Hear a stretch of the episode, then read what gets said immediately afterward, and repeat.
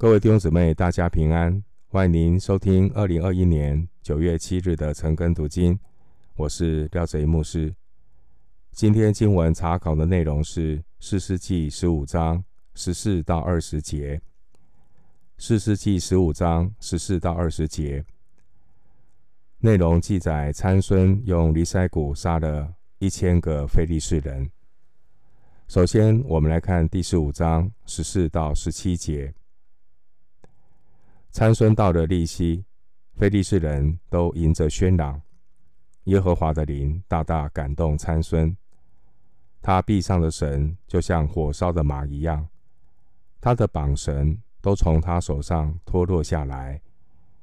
他见一块未干的驴腮骨，就伸手拾起来，用以击杀一千人。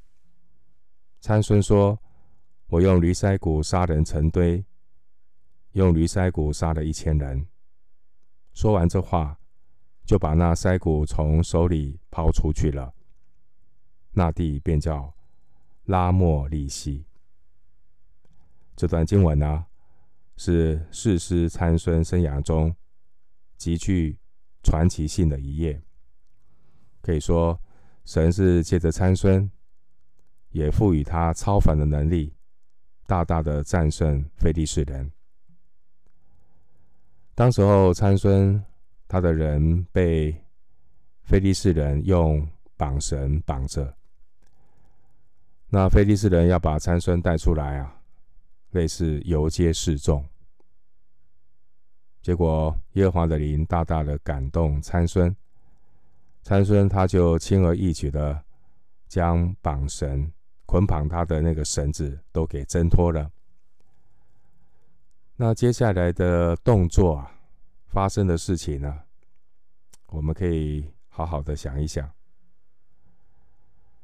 参孙呢，挣脱了这个绳子之后啊，他看见这么多非利士人，他也看见了有一块还没有干的驴腮骨，他就使用这个驴腮骨，杀死了一千个非利士人。参孙在击杀这一千个非利士人之后啊，他怎么说？他说呢：“我用驴腮骨杀人成堆。”所以那个地方啊，名字就叫做拉莫利西，意思是驴腮骨之地。我们看这一段参孙的表现，看似非常的英勇。但是呢，参孙这一段看似英勇的表现，给我们有什么样的警戒和提醒呢？我们看到的这位参孙，一个能力非常的强，但又很骄傲。他把击杀非利士人的功劳，其实就是归给自己，是我做的，是我杀的，是我的力量。是我很行，所以十六节参孙怎么说？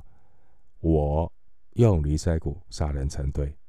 哇，好棒好棒！参孙你好厉害。弟兄姊妹，我们还是要警醒啊！读圣经就像一面镜子一样，不要只是看到参孙，参孙也很可能是你的写照啊。我们要留意，今天这个时代啊，很多人喜欢参孙这种英雄人物，人也很喜欢拿人来比较，人也很喜欢拿人的能力来夸口，所以呢，人也很容易把类似参孙这种有大能力的人啊，就当作偶像，高举这种参孙有能力的这种人，成为他的偶像。也拿这种人来比较，拿这种人来夸口。人呢，常常就只看到能力、恩赐、才干、口才。我们看经文，可能我们更多的就是看到参孙的能力。他用驴腮骨呢，杀了一千人。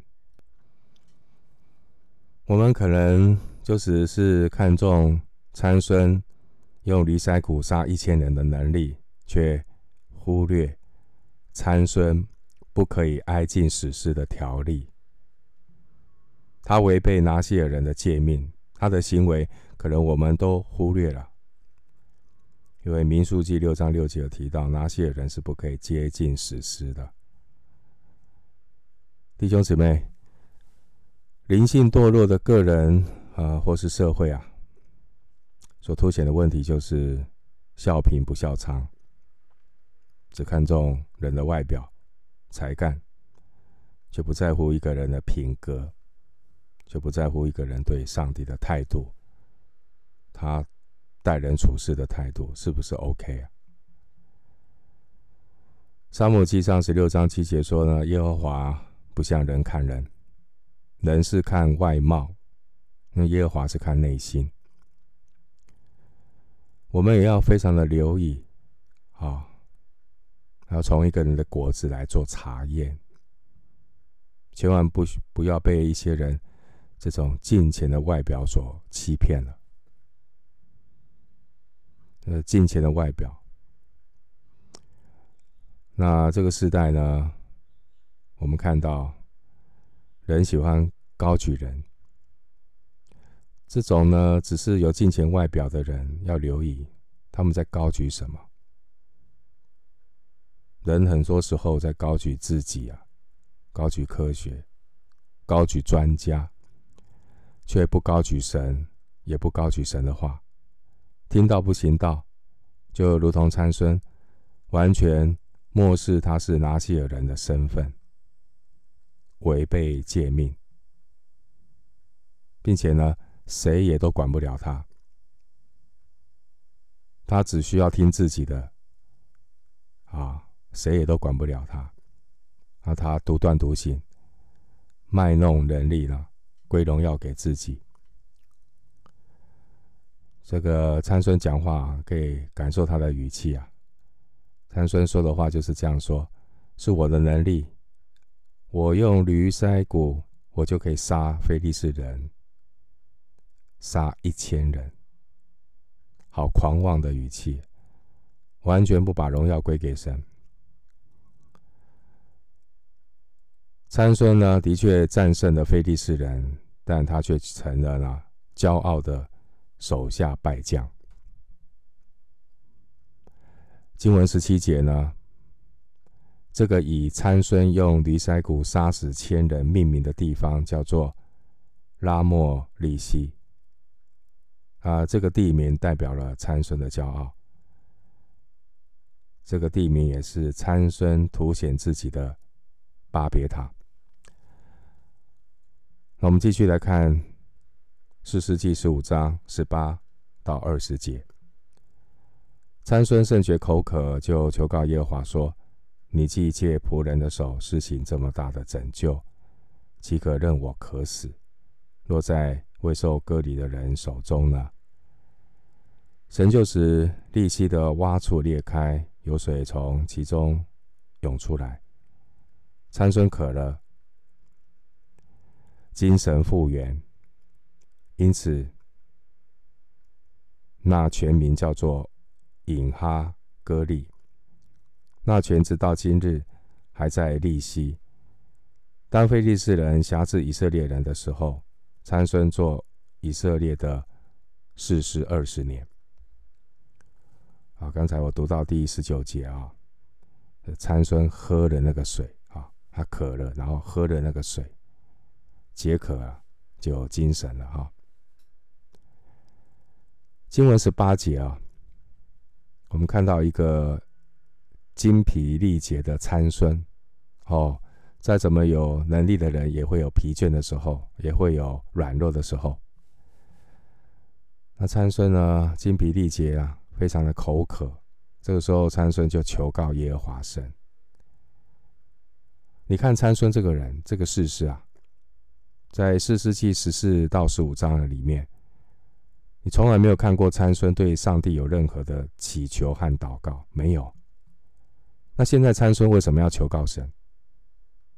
就很简单的原因，因为他口渴。口渴的时候才想要求告神，向神求水喝。神也怜悯参孙，所以在驴筛谷之地啊，供应水泉给参孙。所以经文十九节说，神就使利溪的洼处裂开，有水从其中涌出来。因此呢，这个涌出水泉的地方就命名叫做隐哈歌利。隐哈歌利的意思就是呼唤者之泉。或叫做求告者之泉。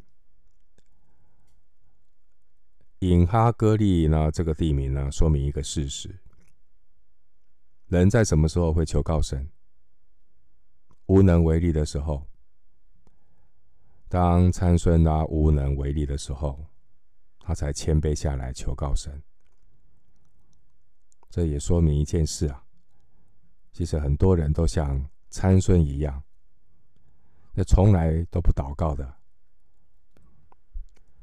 只有在面对啊和他个人利益生死攸关的时候呢，他才会祷告。